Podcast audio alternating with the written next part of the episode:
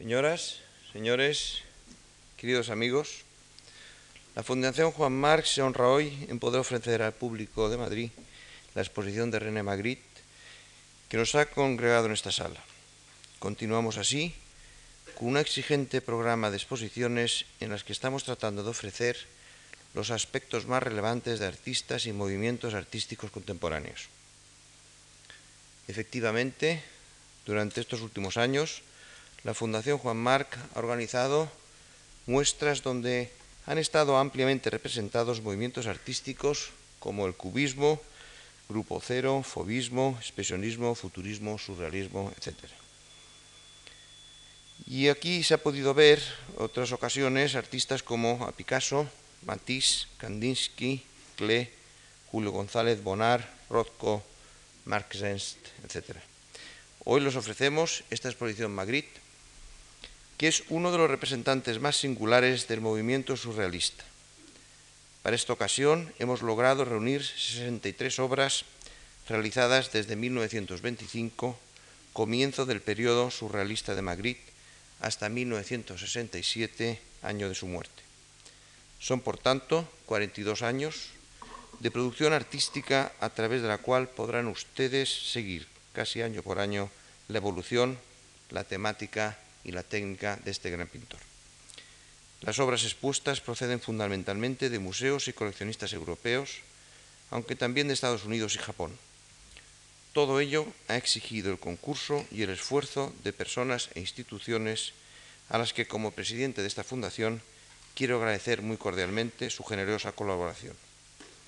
En primer lugar, al gobierno belga, expresamente representado en esta ocasión por el excelentísimo señor don Jean-Pierre Graf, ministro de la Comunidad Francesa de Bélgica, y el excelentísimo señor don Charles Winterbeck, embajador de Bélgica en Madrid.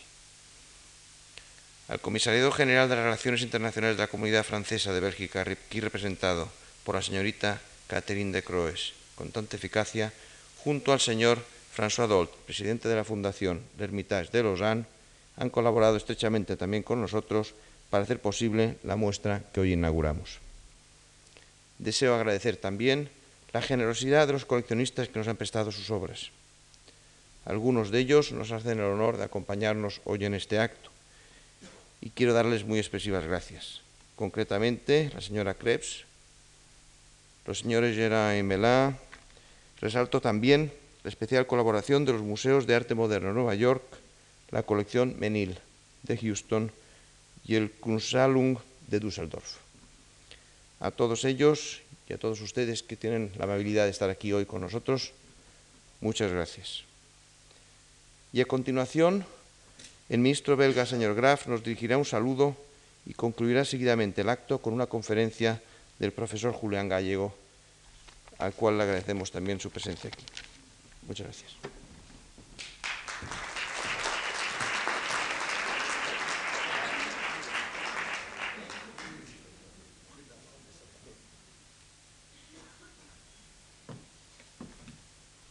Monsieur le Président, Monsieur le Ministre, Monsieur l'Ambassadeur, Messieurs les Présidents, Mesdames, Messieurs, si l'Europe en gestation est d'or et déjà la première puissance commerciale du monde, si le marché unique de 1992 rendra cette réalité plus évidente encore, si nous vous pouvons espérer et vouloir que notre continent soit doté demain d'une autorité politique indispensable à l'avenir de notre destin. D'ailleurs, comme au renouvellement de notre rôle de l'Europe sur l'échiquier mondial, l'Europe n'est pas seulement une puissance économique, un enjeu politique, elle est aussi elle doit être d'abord une civilisation pétrie de mesures et d'humanisme. Elle est un patrimoine culturel et moral d'une qualité exceptionnelle. En 1985, la remarquable réalisation que fut Europalia Espagne illustra éloquemment cette conviction. La vitalité dont témoigna à cette occasion l'Espagne moderne. Et l'éclat dont elle sut entourer à Bruxelles, au cœur de l'Europe, les trésors parmi les plus prestigieux de son passé furent compris comme l'affirmation d'une large ouverture de votre pays vers l'extérieur et comme une adhésion déterminée à l'idéal européen. Mesdames, Messieurs, la communauté française de Belgique, dont j'ai la charge des relations extérieures, entend s'associer à l'Espagne, pays latin comme elle, dans la mise en œuvre d'une finalité culturelle commune. Dans ce contexte, je suis heureux et très honoré d'être des vôtres pour évoquer l'un des plus grands artistes de la communauté française de Belgique. Si l'histoire est à la fois mémoire du passé et le fruit de nos engagements présents, la peinture, souvent, est un art qui avance plus vite que le temps. Magritte, comme tant de ses prédécesseurs, aujourd'hui illustres, n'a connu la toute grande notoriété qu'au terme de sa vie. Mais à travers quelques 65 chefs-d'œuvre qui vous sont présentés ici et que nous allons découvrir ou redécouvrir et qui s'échelonnent de 1925 à 1967, c'est son existence tout entière qui se déroule sous vos yeux, en même temps que le destin d'un homme qui sut expérimenter par la peinture un langage nouveau. Mesdames, Messieurs, je tiens à remercier très chaleureusement toutes celles et tous ceux qui ont permis l'événement qui nous rassemble. Je pense tout particulièrement à la famille March, à la direction de la Fondation March, monsieur et madame March, à messieurs José Luis Juste et José Capa Eiritz, à la Fondation L'Ermitage de Lausanne, ainsi qu'à toutes les autorités qui ont contribué à la réussite de cette manifestation.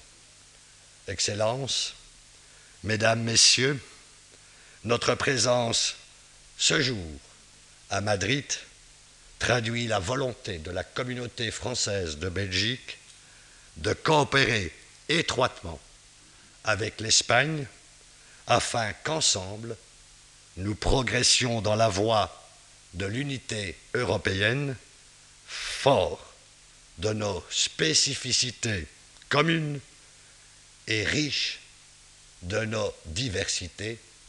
Vive l'Espagne, vive la Belgique.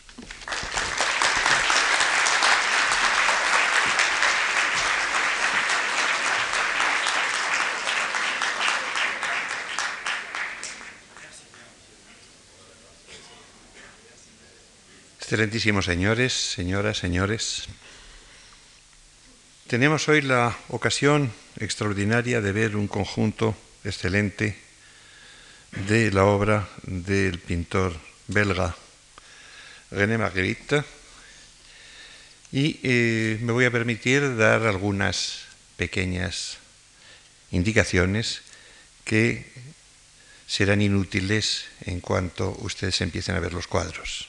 Que los cuadros hablan por sí mismos y son de un concepto poético tan original, tan singular, que el verlos, a mí personalmente, verlos cada vez que los veo, que los haya visto a veces 50 veces, me producen siempre la misma sorpresa.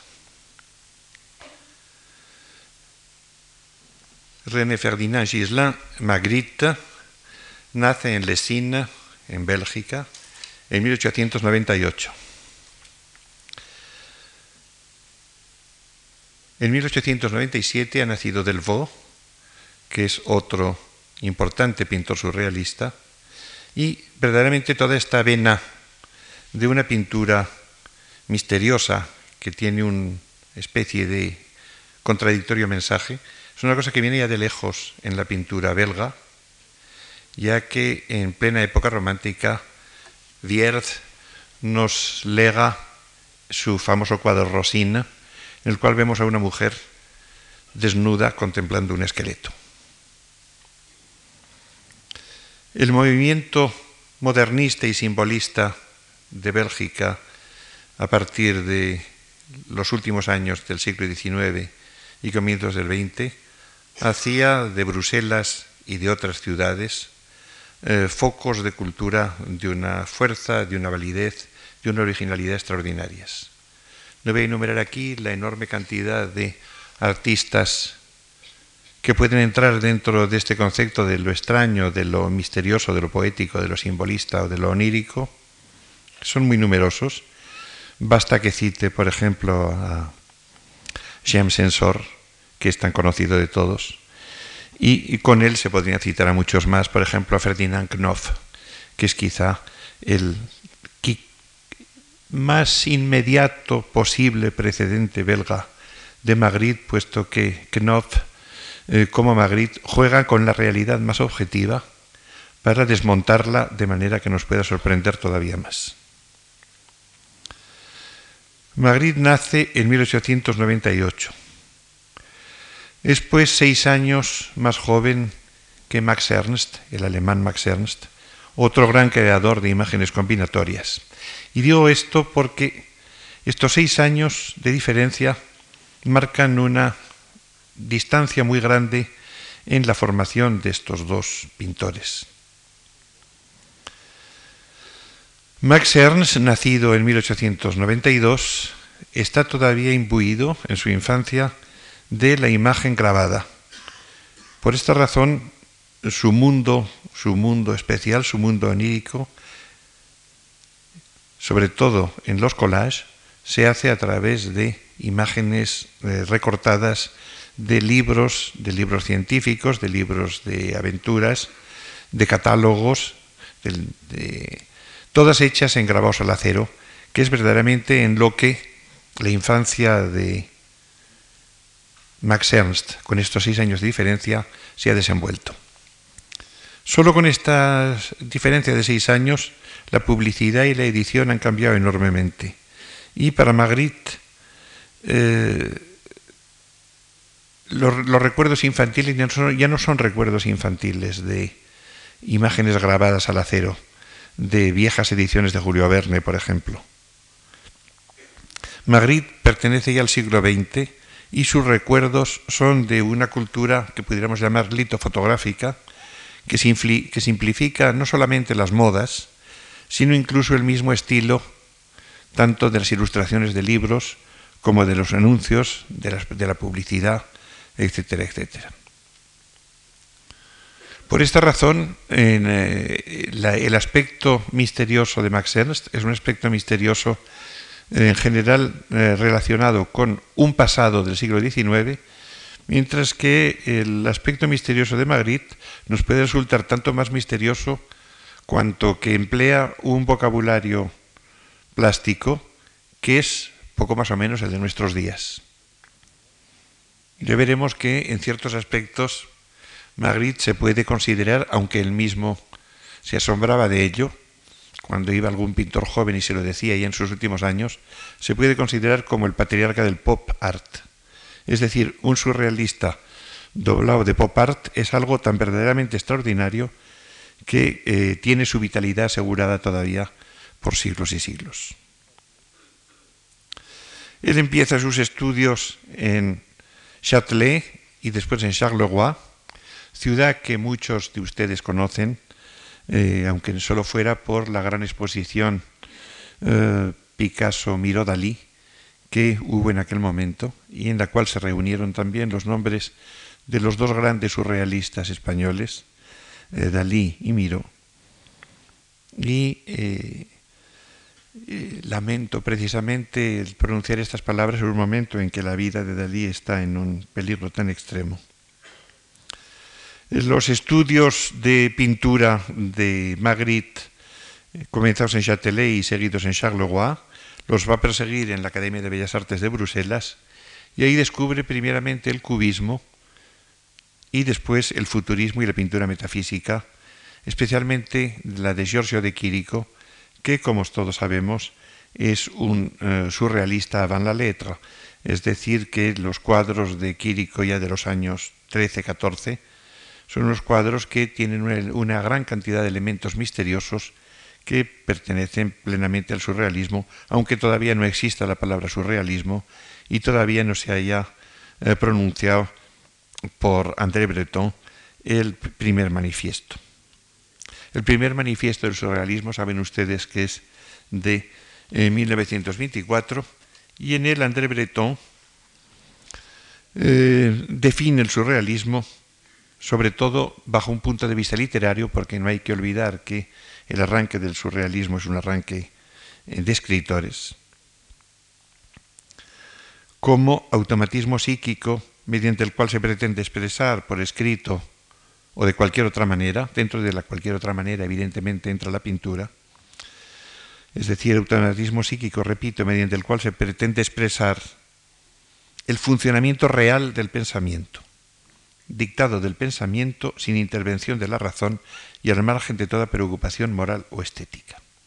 Esto quiere decir que para los surrealistas y para André Breton, que es el definidor y el que va a ser el pontífice del surrealismo a partir de 1924, la lógica, la razón es una cosa que nos impide penetrar en la belleza de las cosas. Como decía Louis Aragón, que pronto perteneció al grupo, Euh, le merveille est toujours beau et seulement le, le, le merveille est beau.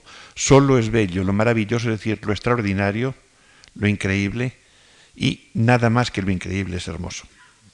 Lo increíble es precisamente esta búsqueda de, la de una especie de verdad que está por encima de la realidad, por eso se llama surrealismo, sobre o suprarrealismo, en la cual se trata de evitar el corsé que nos impone eh, el, empleo de la lógica, de la lógica a que nos hemos acostumbrado desde el principio de nuestra vida, para dejar en libertad absoluta eh, el pensamiento o la mano dentro de un juego de imágenes que se nos presentan de una manera más o menos instintiva.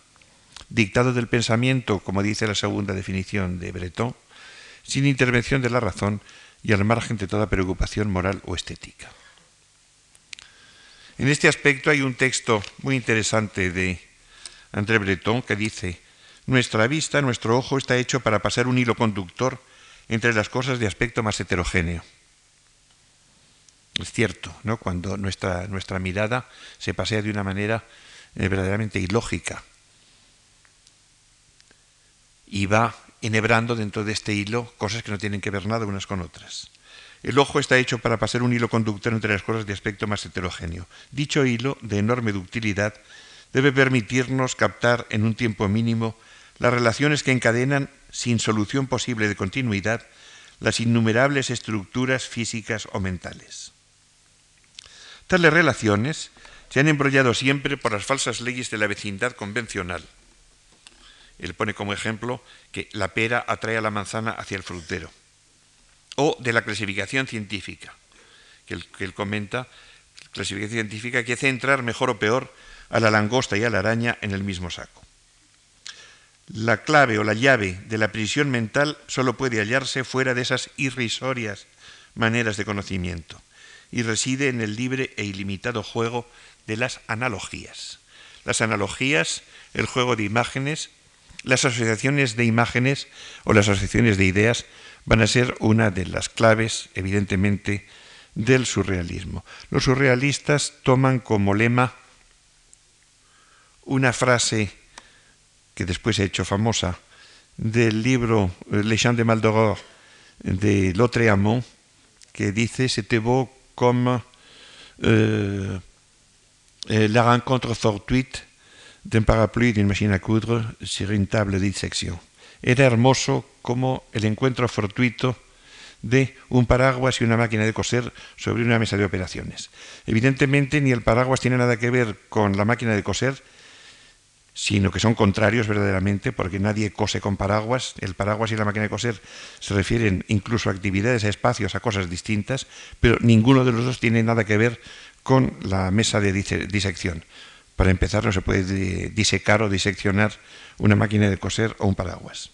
Es decir, que entramos dentro pues, de una cosa que el crítico francoamericano Patrick Valberg, que yo creo que es de los que mejor han estudiado el surrealismo, eh, calificaba como dépaysement réfléchi, es decir, desorientación reflexiva.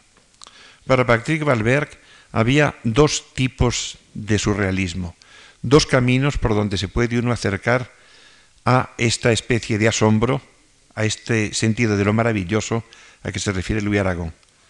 El uno es la inmediatez, que decía, la inmediatez, la inmediatividad, es decir, hacer las cosas tratando de esquivar la lógica y la razón todo lo posible de una manera automática, como por ejemplo dibujamos en un papel cuando estamos hablando por teléfono. Suponiendo que tengamos papel, teléfono y, ganas de dibujar. Pero incluso eh, se llegó a hacer, y yo recuerdo haber visto en París, una eh, exposición muy curiosa que se titulaba Hecho al teléfono, en la cual se habían reunido obras de muchos pintores de lo que ellos hacían cuando estaban hablando por teléfono y que evidentemente en muchos casos no tenía que ver absolutamente nada con su estilo ordinario. Ahí la lógica no entraba para nada, sino que era una especie de dejar la mano libre. Pero el otro camino, que es un camino quizá más curioso, más interesante, es este del dépaysement réfléchi, de la desorientación voluntaria, reflexiva, lo que nuestro gran surrealista Ramón Gómez de la Serna hubiera llamado la incongruencia. Es decir, el presentar objetos que entre sí mismos ya tienen una relación lógica difícil de explicar, presentándolos por lo demás con unas condiciones físicas que son, al parecer, las normales, pero que después se revelan totalmente extrañas, y en un eh, en un marco, en un ambiente que no les corresponde. Evidentemente, esta, esta definición del dépaysement réfléchi se podía ya aplicar perfectamente a las obras de Giorgio de Quirico que Magritte eh, vio en su adolescencia, eh, cuando reproducidas o al natural, cuando estudiaba arte en Charleroi y en Bruselas.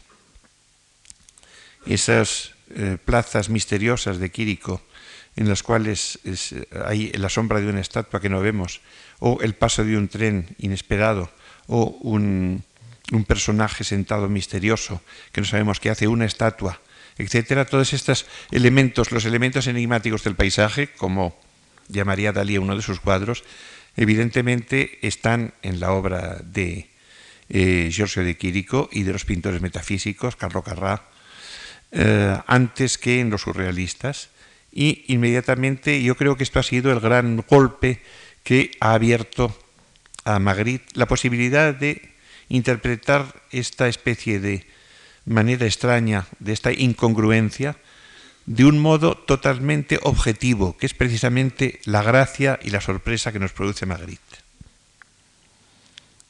Es decir, Magritte emplea un sistema pictórico totalmente convencional un sistema respetable, un sistema objetivo, formalmente irreprochable, en el cual trata de que nos demos cuenta de que lo que le interesa no es que nos admiremos por la belleza de la materia pictórica, por la expresividad de la pincelada o por las armonías del color, lo que intenta es que nos percatemos bien de la existencia física de un objeto representado. Un objeto representado con el detalle, con la conciencia profesional, pudiéramos decir, con que un mueblista dibujaría una mesa.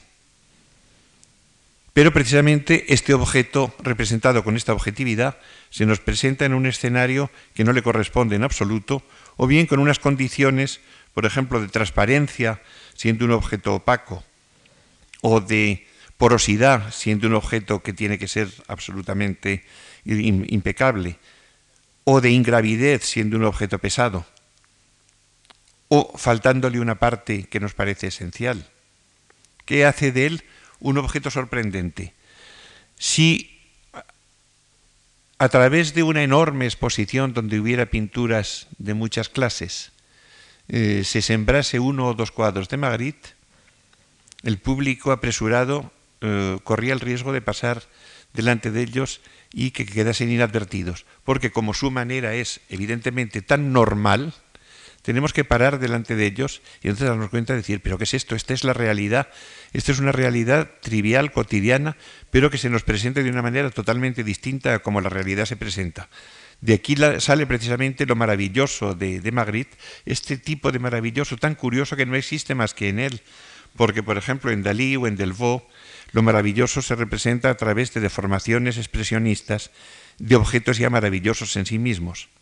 Los objetos que nos presenta Magritte no son absolutamente maravillosos. Para empezar, la vida de Magritte no tiene nada de maravilloso, ni el aspecto físico de Magritte tenía nada de maravilloso. Magritte era un señor correcto, con cierto aspecto pues de alto funcionario o de director de un establecimiento bancario, correctamente vestido. No tuvo grandes aventuras en su vida. En Charleroi, en la feria de Charleroi, conoció a una muchacha que fue su novia y después su mujer, y que le sirvió de modelo toda la vida, es decir, que fue una esposa modelo y él fue un esposo modelo, verdaderamente en este aspecto, doblemente modelos. Pero vean ustedes que esta esposa modelo se prestaba a algo verdaderamente extraordinario, como en el maravilloso cuadro que verán ustedes o que han visto ya en esta exposición que hoy se inaugura aquí, que es el autorretrato de Magritte pintando, en el cual Magritte aparece pintando a su mujer en el espacio, es decir, delante de Magritte hay una señora de pie, que es su mujer, pero que como no está terminada de pintar todavía le falta un brazo. Es decir, esto es un poco lo contrario de, la metamorfosis de Daphne en Laurel. Aquí es la nada convirtiéndose en mujer por el arte de Magritte. Y la señora le contempla de una manera muy tranquila, no está nada asombrada de aparecer, de existir de esta manera imprevista, puesto que como es la mujer de Magritte, evidentemente está acostumbrada a todas las sorpresas. Ya veremos que hay otro tipo de sorpresa también en relación con, con esta señora, que era una señora respetable y que vivía en una vida, pues como podía vivir una vida burguesa, porque eh, Magritte marcha a París en 1925. París no le acaba de convencer, le parece una ciudad demasiado agitada y confusa, y se instala en, Le Perreux, que es un pueblo, casi un barrio de París, y empieza a tratar a los surrealistas, aunque la verdad es que no es excesivamente bien recibido por André Breton, que se consideraba evidentemente el definidor oficial del surrealismo, y saben que excomulgó, por ejemplo, a, Salvador Dalí, excomulgó a, a Paul Éluard, porque él se consideraba verdaderamente capacitado como si fuera el que podía eh, definir o no lo que era el surrealismo. Y eh, de hecho, eh, Magritte se dio cuenta de que no acababa de congeniar con Breton y terminó volviéndose a Bruselas, llevando una vida muy ordenada, trabajando todos los días. Pero esto no le impedía, precisamente en ese trabajo cotidiano, llegar a captar la realidad de una manera cada vez más objetiva, cada vez más apurada. Vean ustedes los últimos cuadros de esta exposición, vean esa extraordinaria copa enorme de cristal transparente dentro de la cual se aposenta una nube. Es un cuadro verdaderamente fabuloso, que es uno de los últimos que, figuran eh, en, este catálogo de su vida. Y nos daremos cuenta de que había llegado a expresar lo que él quería, que es la realidad cotidiana, la realidad de todos los días, sin estilizar, sin exagerar, sin tratar de darle una expresión cualquiera, sino tal cual la vemos, de una manera casi podríamos decir vulgar, cotidiana, pero precisamente el choque con esta representación cotidiana, con esta representación vulgar, trivial, es mucho mayor y la poesía salta con mucha más fuerza que si eh, Magritte se hubiera propuesto eh, expresarla de modos más, llamémosle, entre comillas, artísticos. Y de hecho así es, puesto que en dos ocasiones en las que Magritte trató de salir de esta especie de falta de estilo que correspondía precisamente a su estilo propio, que fue la, época eh, de la Segunda Guerra Mundial y los años que la siguieron, en que Magritte trató de pintar un poco estilo impresionista con colores blancos, con colores claros y con pinceladas sueltas, haciendo un surrealismo de sol, un surrealismo de claridad, un surrealismo diurno. Y los años que siguieron, este es el periodo que llaman impresionista o periodo Renoir, y los años que siguieron, que fueron los años que se llaman de una manera un poco vulgar, la periodo vache, vache en sentido de bestia, de animal, de brutal, las vacas son más finas, pero cuando se dice en francés vache quiere decir verdaderamente patoso, etcétera, pues el periodo patoso, evidentemente era un periodo patoso, efectivamente, de él no hay ninguna muestra en esta exposición y Magritte se dio cuenta de que tenía que volver otra vez a su objetividad, a su orden, a esta especie de representación casi, como diría yo, casi docente de los objetos de todos los días para que precisamente de su justa posición salga, salga la sorpresa y salga lo maravilloso repitiendo el ejemplo que, como digo, fue una especie de lema de los surrealistas, de la frase de Lautréamont de Le Chant de Maldoror, eh, bello como el encuentro fortuito de un paraguas y una máquina de coser sobre una mesa de disección, se pueden ustedes dar cuenta de que si un pintor que estuviera buscando un estilo, tanto en la forma como en la pincelada, pensemos en este en ese tema de Lotreamont, el paraguas y la máquina de coser sobre la mesa de operaciones, pintado por Picasso. Evidentemente, la cosa sería tan compleja de interpretación, los inventos plásticos serían tan enormes, que lo que menos nos asombraría es que hubiera un paraguas y una máquina de coser sobre una mesa de disección. Verdaderamente eso sería lo que nos importaría menos.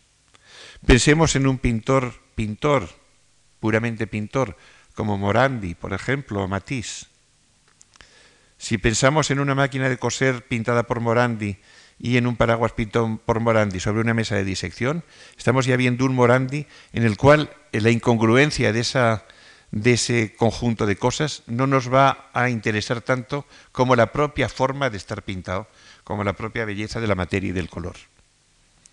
Porque es que si este dépaysement réfléchi de que nos hablaba Valver se trata de expresar de una manera en la cual el genio del artista trata de imponerse sobre la realidad de los objetos, entonces vamos a perder inmediatamente la fuerza de la sorpresa que evoca en nosotros esta eh, vulgaridad, por decirlo así, sin tratar de ofender, esta vulgaridad de las imágenes. Por esta razón, Max Ernst, a quien me refería al principio, había empleado los más tontos grabados de los libros de física recreativa, etcétera, para conseguir sus collages. De esta manera, Magritte tenía la técnica que podía tener un pintor de anuncios o un fotógrafo para realizar estas obras tan extraordinariamente sugestivas. Lo sepamos o no, estamos eh, metidos en el misterio, decía Magritte cuando le, decían, usted es un genio y usted es el señor que ha sido el precursor del pop art y explicado su sistema en varios escritos. El primero, importante, se titula Palabras e Imágenes, Parole et Images, y lo publicó en París en 1929.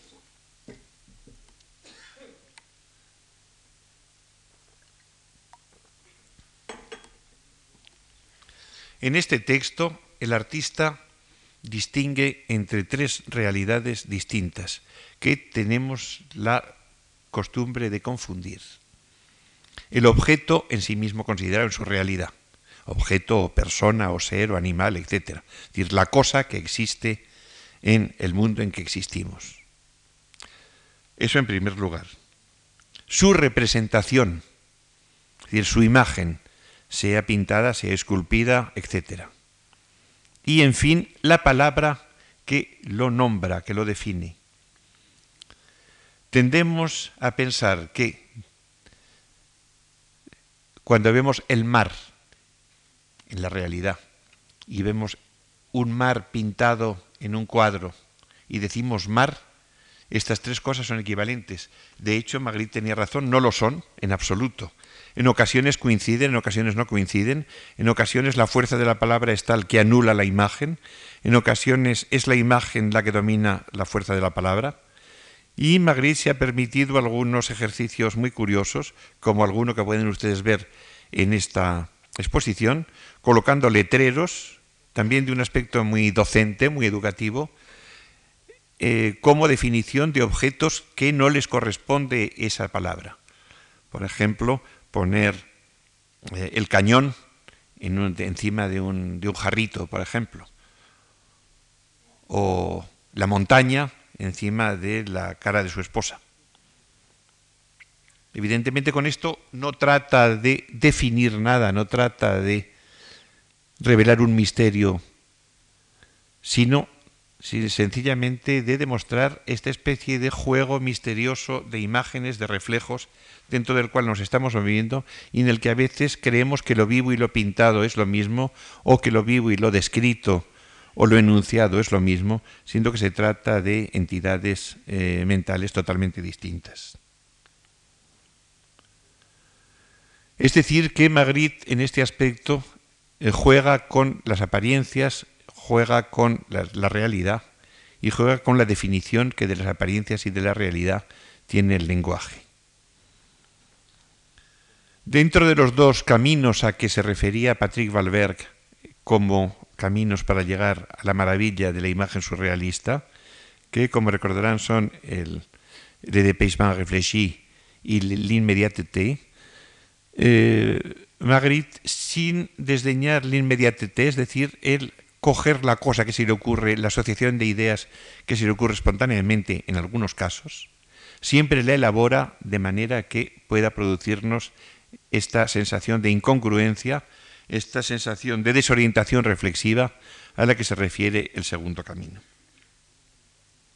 Es lo que coloca estos objetos en unas situaciones imposibles, que sabemos mentalmente que son imposibles, Sabemos perfectamente que una nube enorme no puede posarse dentro de una copa, pero que al mismo tiempo vemos de una manera tan real, tan exactamente representadas, que no nos cabe duda de que están allí delante de nosotros, aunque se trate solo de unas imágenes.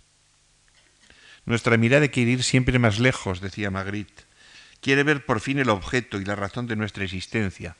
Y en este aspecto, evidentemente, Magritte era un señor que estaba haciendo una prospección en, relación con nuestro propio sentido de la percepción de lo que nos rodea. Yo creo que precisamente esta voluntaria ascética falta de estilo a que se somete Magritte, que en sus épocas Renoir o o en la época anterior, como los dos primeros cuadros de esta exposición. Verán ustedes que está dentro de una estética art déco muy particular, pero muy dentro de lo que podría llamar estético. El renunciar a todo este estilo, que en el fondo es la razón de ser de muchos pintores, reside precisamente el estilo de Magritte. Esto me recuerda la crítica que cierto historiador eh, crítico francés de la época de Velázquez, André Philibien de Savoie, hacía en su libro Entretien sur la peinture sobre los cuadros de Velázquez, porque decía que encontraba que en los cuadros de Velázquez faltaba algo, había un algo, un no sé qué, que hace paraître avec grâce, hace parecer con gracia los cuadros de otras escuelas y que en este pintor no existe. Y le decía el interlocutor, puesto que son diálogos. ¿Y en qué consiste ese? Dice, no sabría decirlo, pero sé que existe y usted lo verá si ve los cuadros de escuela italiana o de escuela francesa.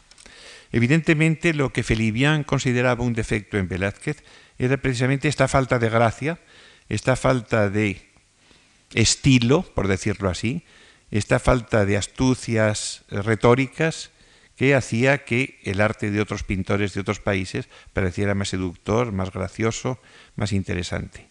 Pero lo que nos asombra al cabo del tiempo es precisamente esta renuncia voluntaria y estética de Velázquez a todas estos que podríamos llamar recetas o trucos de lo bonito para darnos una imagen tan pura, tan limpia de la realidad. Pues lo mismo en otro sentido pudiéramos decir de Magritte. Magritte podía haber seguido el ejemplo de Quirico, que siempre fue un pintor que cuidó de los efectos, eh, pudiéramos decir, estéticos, entre comillas. Podía haber seguido el ejemplo de, eh, los, de los pintores cubistas, de los pintores que seguían el Art Deco de los años 25.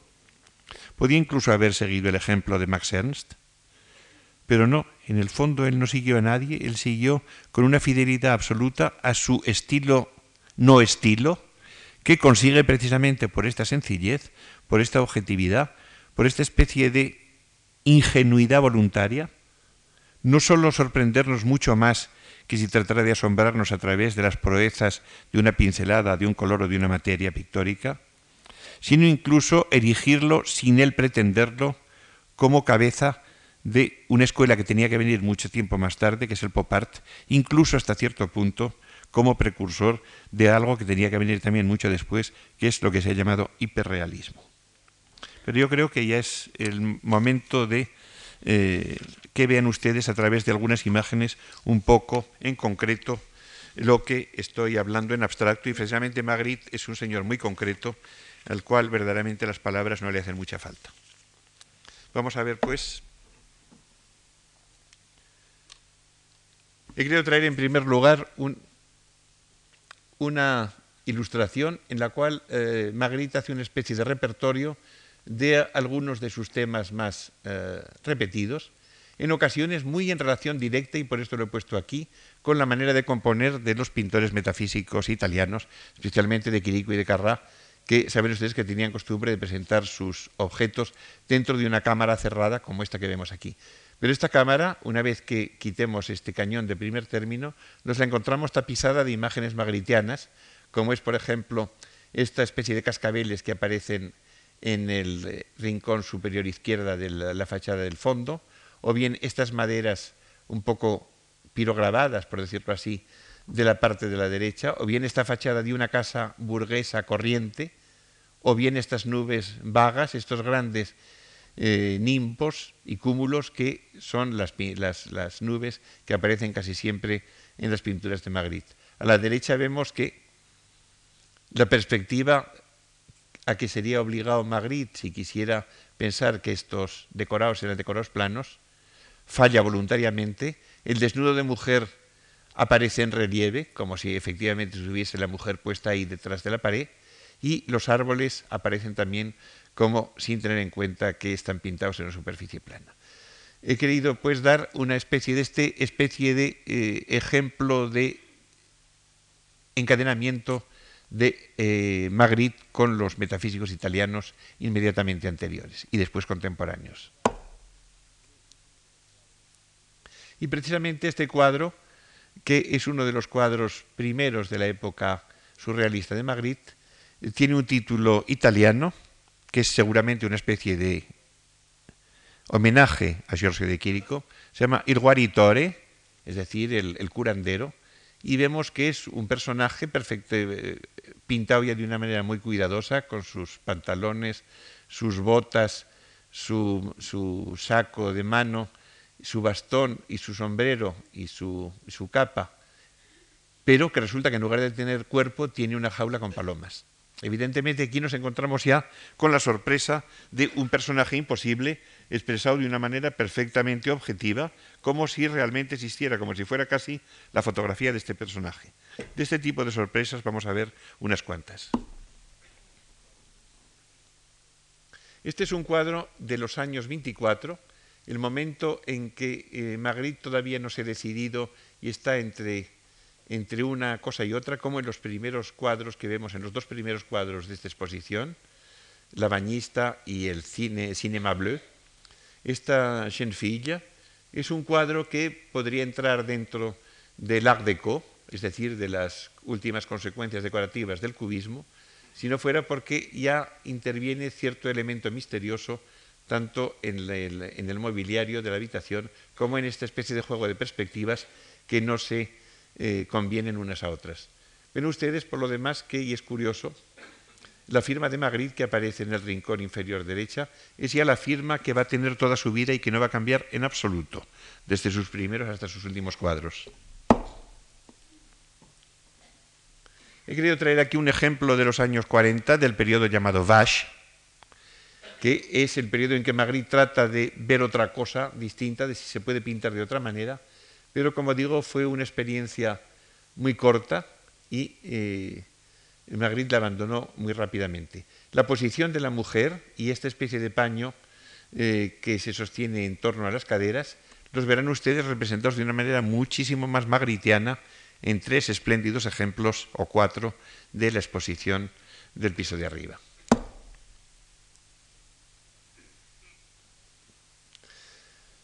Pese a sus disidencias con Breton, Magritte colaboró eh, con el grupo surrealista de París, por ejemplo, en la portada de la revista Minotauro, en la cual el Minotauro ven ustedes que está reducido a un esqueleto, un esqueleto el esqueleto que podía tener el Minotauro. El Minotauro era un ser humano con cabeza de toro, hay otros que dicen lo contrario, que era un toro con cabeza de ser humano, pero la, la representación normal del Minotauro, como lo pinta Picasso, es el hombre con cabeza de toro.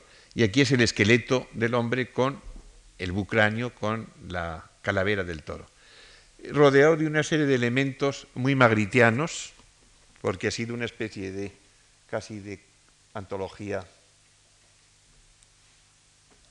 Esto no se dispara ahora. Ven ustedes, aquí hay unos zapatos que son pies, es decir, unos zapatos, zapatos con dedos, que es una de las imágenes más torturantes de las inventadas por Magritte. Aquí tenemos una tuba que arde. Sabemos que un instrumento metálico no puede arder de esta manera. Aquí tenemos un desnudo femenino que, como las muñecas rusas va entrando una parte del cuerpo dentro de la otra y al final vemos unas rocas que tienen el aspecto de un águila con las alas desplegadas y al final vemos un panorama de París muy tranquilo con la Torre Eiffel y los puentes del Sena.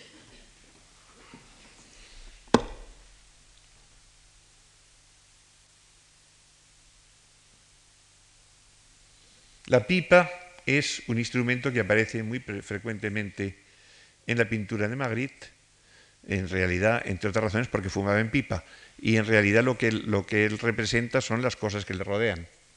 En este caso se llama la metamorfosis del objeto y es una ilustración a una, una carta, un texto, en la cual vemos una pipa rota y dentro de la rotura se inscribe una bolita. De manera que a primera vista nos da la sensación de que la pipa está entera, por lo demás la sombra es entera, pero eh, la pipa está desapareciendo y se está convirtiendo en otra cosa que es la bolita esta pequeña. Dentro de este empleo verán ustedes pipas por todas partes. Una de los desnudos de Magritte de arriba, su mujer sostiene su pipa. En otros casos verán un paisaje en el cual el cielo cortaba trozos como si fueran de vegetación, eh, adquiere la forma de una pipa. Verán también una de las versiones más conocidas de un cuadro muy popular de Magritte que representa su pipa con un letrero debajo que dice Ceci n'est pas une pipe. Cosa que es evidente, pero que nadie, a todo el mundo le sorprendió mucho, porque nuestra costumbre debajo de un cuadro es definir la realidad de ese cuadro como si existiera decimos, eh, bodegón con alcachofas, por ejemplo. Evidentemente allí no hay ni bodegón ni alcachofas, hay un cuadro pintado con pintura. Pues esto es lo que quiso eh, demostrar de una manera ya eh, casi cómica Magritte al pintar estos cuadros en los cuales, representando muy cuidadosamente una pipa, pone debajo, esto no es una pipa. Evidentemente eso no es una pipa, esto es la representación de una pipa. Y cuando escribimos pipa, la palabra pipa tampoco equivale a la realidad de la pipa, en esta, esa triple dimensión a que antes me he referido. Aquí tenemos, por favor, no, no, no pase, no. Antes. Pase, por favor, la, anterior. Aquí tenemos precisamente una demostración, este es un retrato de la señora Magritte, y encima de él pone la palabra montaña, montaña. ¿Qué es lo que tenemos que creer? Dice Magritte. Tenemos que creer la imagen o la palabra. Dice, en ocasiones la imagen y la palabra coinciden y nos parece perfectamente conveniente. Si en lugar de ser la señora Magritte, esto fuera una vista de, de la Jungfrau, pues nos parecería muy normal que pusiera montaña. Pero eso de que ponga montaña encima de la señora Magritte nos parece una cosa sorprendente y de hecho lo es. Pero no tendría que sorprendernos tanto si nos diéramos cuenta de que la palabra montaña en sí mismo no tiene nada de montañoso. La palabra montaña es una sucesión de letras que podría perfectamente significar otra cosa. De la misma manera, y ahí está la posibilidad infinita de las equivalencias de Magritte, que la señora de Magritte podría ser otra cosa también, podría no ser la señora de Magritte, o podría en lugar de ser la señora de Magritte ser un, eh, un extraterrestre, o ser un objeto, sin embargo, estamos acostumbrados a que la realidad se nos presente de una manera unívoca y precisamente el trabajo de Magritte es presentarla de una manera equívoca. Otro.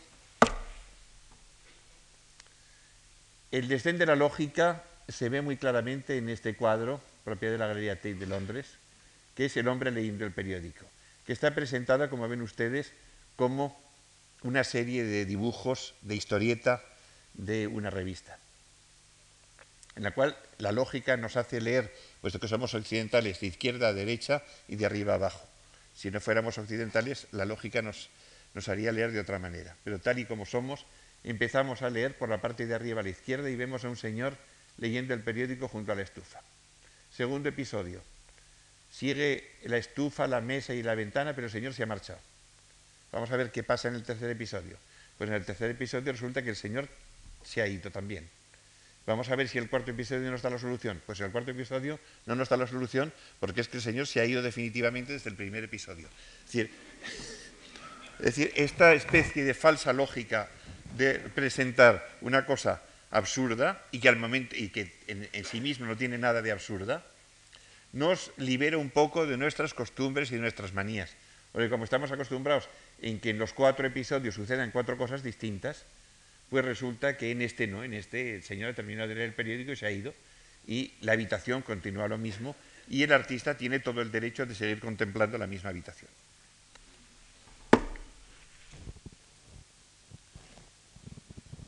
Aquí podemos pensar en una asociación de ideas instintiva.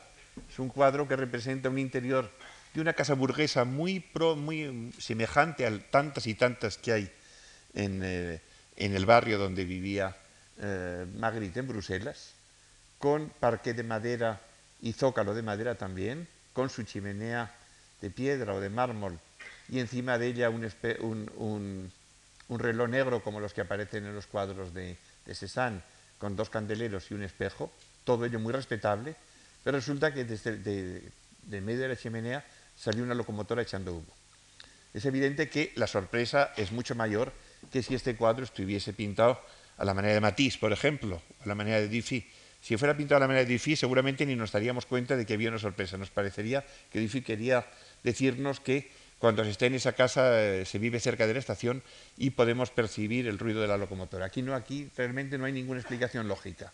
Nos encontramos con esta tremenda sorpresa de que hemos llegado a casa de Magritte de visita y que en lugar de darnos una taza de té resulta que nos sentamos y aparece una locomotora por la chimenea. De ahí de esta incongruencia sale el aspecto eh, poético, el aspecto maravilloso del caso, que ya digo puede estar basado en una pequeña asociación de ideas entre el humo de la chimenea y el humo de la locomotora.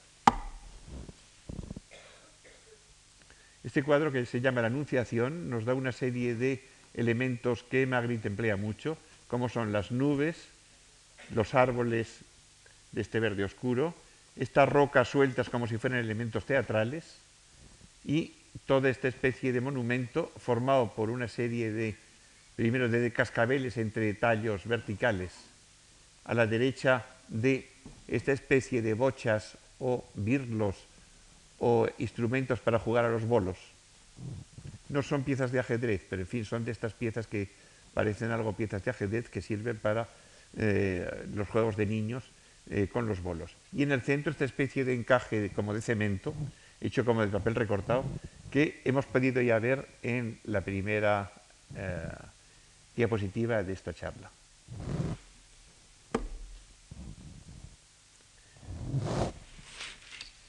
Este cuadro evidentemente también es absolutamente imposible, pero está colocado de tal manera que nos parece casi normal, es decir, yo creo que si fuéramos de prisa, pues nos parecería normal del todo. Si pues había una señora con un espejo que estaba en el cuarto de baño, pues no señor.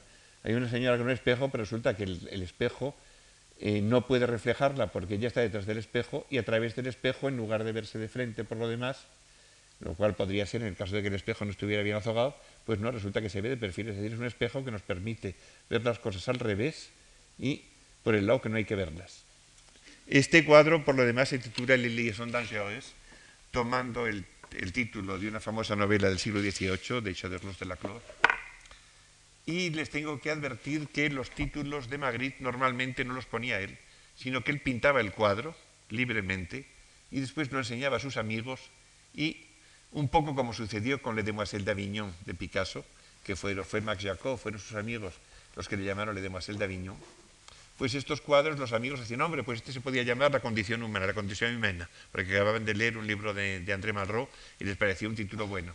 Le Liaison dangereuse, pues evidentemente puede haber una relación entre el Liaison dangereuse de Chauderlos de la Clos, que es una novela eh, erótica, y este desnudo de la señora con el espejo pero evidentemente es una relación muy remota y que no trata de explicarse por medio del, título, sino todo lo contrario, de desorientar todavía más a quien se empeñe en seguir razonando delante de una imagen que ha sido construida con el deseo, con la vocación del total absurdo.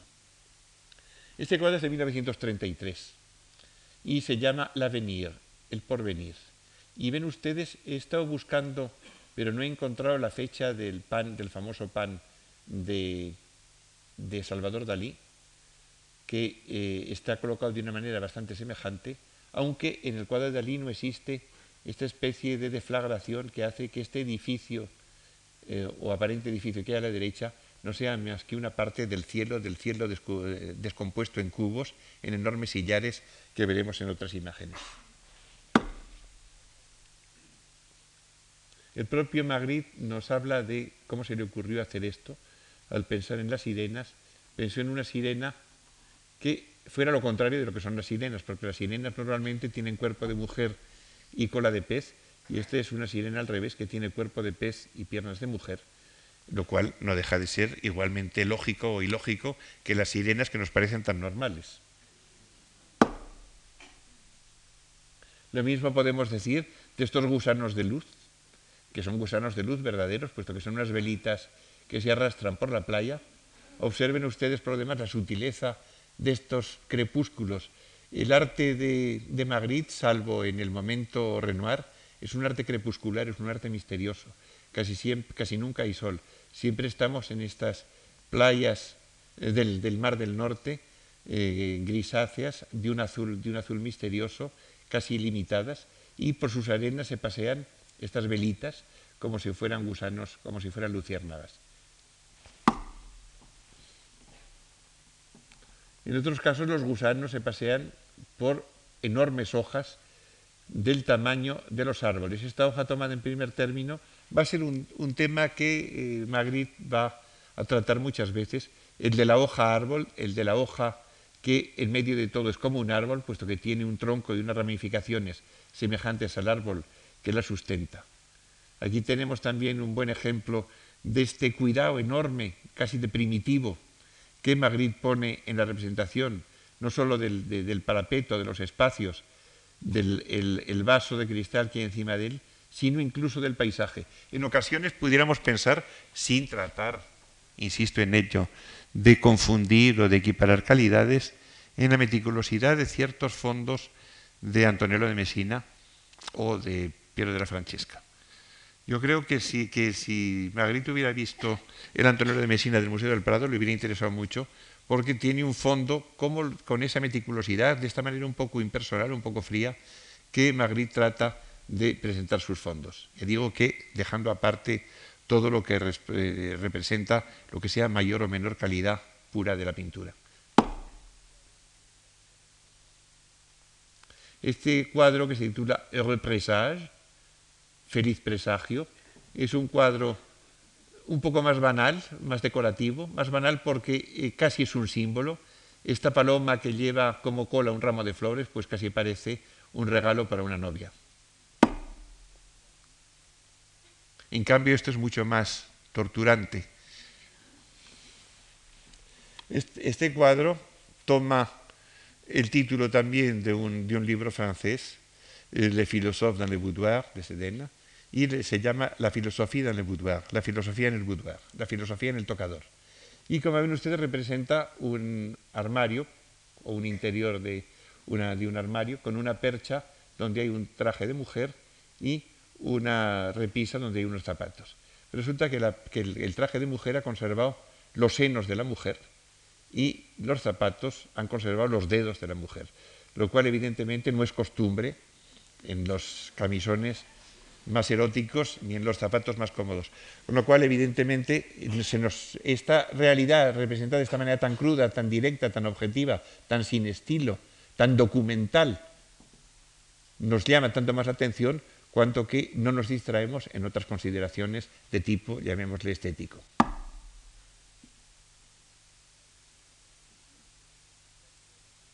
Este cuadro se llama la Chambre d'écoute, el cuarto de escucha o el cuarto para escuchar, y representa una de estas cosas imposibles de las que arriba tienen ustedes un espléndido ejemplo, que es un nuevo colosal que ocupa totalmente una jaula. Evidentemente, esto es como lo del huevo la gallina o que fue antes y la casa o la manzana. Evidentemente, los adeptos de la lectura de Lewis Carroll saben que cuando Alicia se puso a, crecer, no cabía por la casa y tuvo que sacar las manos hasta por la chimenea, como vemos en las ilustraciones de Teniel, y pudiera haber sucedido lo mismo que esta manzana se hubiera puesto a engordar por lo que fuera y hubiera ocupado toda la casa. Pero esto ya serían unas unas explicaciones más tontas todavía en su pretendida lógica que lo ilógico de la situación, porque esta situación nos tortura al mismo tiempo en nuestro sentido de gente muy casera, como lo era Magritte, porque ¿qué hacemos con esta manzana? ¿Cómo nos libramos de ella?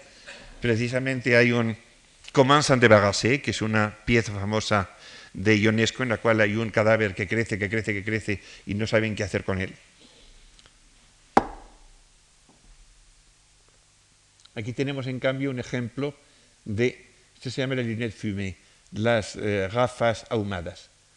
Eh, ven ustedes que es una, piedra con aspecto de monumento romano, porque pone incluso anno y después todo un, un, número muy largo, porque es un año que todavía no ha llegado.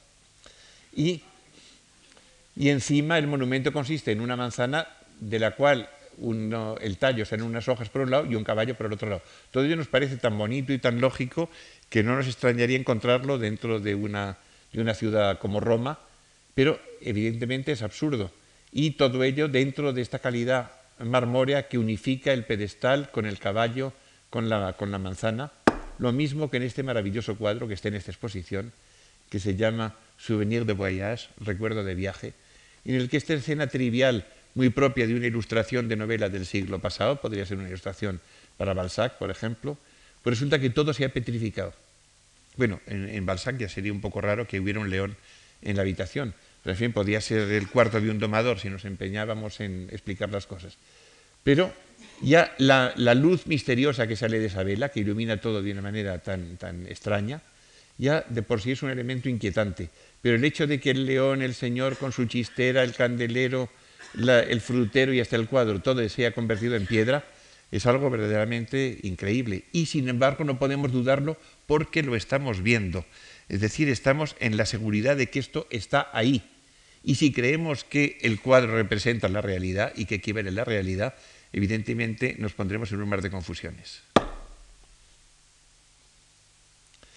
Una de las series más sugestivas para mi gusto de Magritte es la que él llama el imperio de las luces, l'Empire de Lumière, de la cual el, ejemplar más importante está en los Musées Royal de, de en Bruselas, ocupando toda una sala. El Museo de Bruselas es muy amplio gracias a la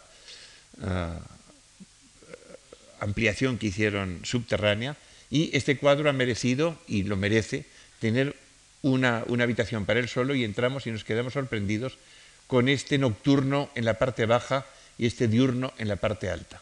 Estamos acostumbrados a que la nocturnidad de abajo se corresponda con la nocturnidad de arriba, pero este contraste con las luces eléctricas de abajo, el, imperio de las luces artificiales con el imperio de las luces naturales, esta especie de contraste, ha inspirado a Magritte en repetidas ocasiones.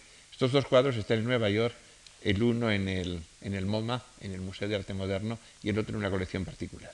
Y se basan en el mismo principio del contraste entre la noche y el día, representados en el mismo sitio. Este cuadro se titula La venganza. ¿Por qué se titula La venganza? Pues no lo sabemos, quizás es la venganza del pintor o quizás la venganza del cielo cansado ya de que pongan las nubes metidas dentro de un marco.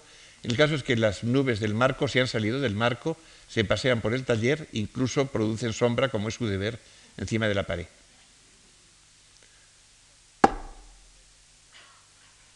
En otros casos, las rocas, estas rocas puntiagudas que tanto gustan a Magritte, se han cansado de estar en el cuadro se han caído y se han salido del cuadro. Este cuadro, que tenía que ser una montaña, pues ha terminado siendo un cuadro solo de cielo con cascabeles y las, eh, las, piedras han pasado a otro lugar, incluso se encaraman por encima del marco. Otro de los juegos a que Magritte es muy aficionado es a representar la silueta como, una, como un agujero, como una oqueda. Este cuadro que se titula Le plagiat, el plagio, representa, como ven ustedes, un jarrón muy banal con un gran ramo de flores, pero este gran ramo de flores resulta que es la silueta de un ramo de flores recortada y en lugar de ser una silueta oscura, como es el deber de una silueta, resulta que es un agujero a través del cual vemos un gran paisaje con árboles en flor, etcétera, etcétera. Eh, por si eso fuera poco, junto al jarrón hay un nido con tres huevos, Aquí vemos otro ejemplar también de la misma idea, en este caso a través del agujero que nos deja el ramo de flores, vemos el campo en un atardecer con el, creciente o el menguante de la luna en la parte alta y el, nido con los huevos, en este caso son cuatro, eh, junto al jarrón.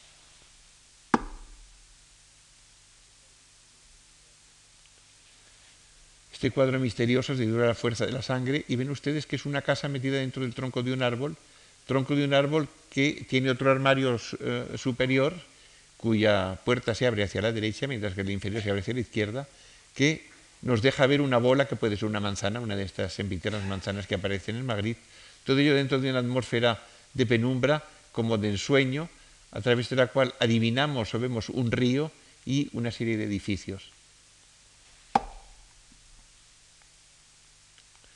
Esto está bastante cerca de las cosas de Ernst como idea, es decir, estas hojas que se convierten en pájaros, estas metamorfosis son menos magritianas porque ya pertenecen a un mundo fabuloso en el cual estamos dispuestos a aceptar lo que nos den. Y en este caso, como se, darán ustedes cuenta, la fuerza de la sorpresa es mucho menor que cuando se nos presenta de sopetón la incongruencia de objetos reales que no pueden estar juntos.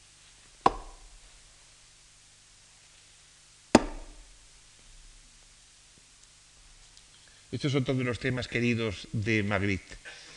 el paisaje que vemos a través de los vidrios pertenece a los vidrios o está detrás de los vidrios.